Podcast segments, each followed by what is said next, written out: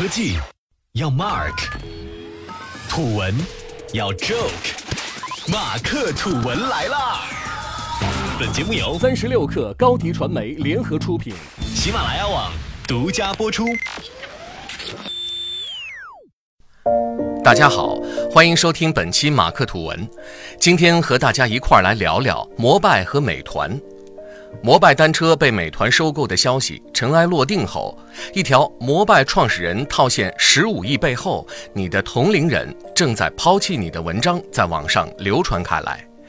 这篇文章援引报道称，美团以百分之三十五美团股权、百分之六十五现金收购摩拜单车。按照胡伟伟拥有的摩拜单车百分之九股份计算，胡伟伟现在已经套现两亿美元，十五亿人民币以上。一碗浓浓的毒鸡汤，在清明假期确实掀起了不少波澜。胡伟伟和其他创始团队成员能不能拿到这么多钱，我不知道。但是从这次的收购中可以看出，共享单车经过一年的积攒，资本的耐心已经到了极限。如今尘埃落定，摩拜易主，投资人们终于可以睡个好觉了。对于这次的收购案，有不少人表示，摩拜可以和美团的业务合并起来，补齐美团衣食住行的出行板块，终于可以形成一个闭环，王兴的帝国梦指日可待了。不过，这个定论目前还下得太早。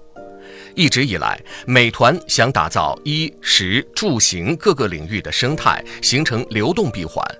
虽说共享单车也属于出行领域的一部分，但它主要还是为用户出行提供方便，解决的是最后一公里出行问题。而且，共享单车满足的是基于地理位置网点覆盖下的用户的用车需求，不具备随叫随到的特性，因此它对用户的决策不具有决定性。APP 端是否有摩拜的入口，对用户来说影响并不大。反倒是美团做打车就可以和它自身原有的业务进行关联，而且如果用户是基于出行到店、餐饮、娱乐等刚需用车，更多选择也是就近原则，并不会专门去找摩拜，其他单车也是完全可以取代的。从另一个方面来看，共享单车本身就是一个资本投入高、使用频率高、毛利低的生意。摩拜的最大问题就在于重资产模式，高成本不仅对企业的资金链带来巨大的威胁，对于企业内部的资源整合也是极大的考验。共享单车的烧钱大战焦灼的时间已经不短了，可以说它基本上已经属于资本黑洞。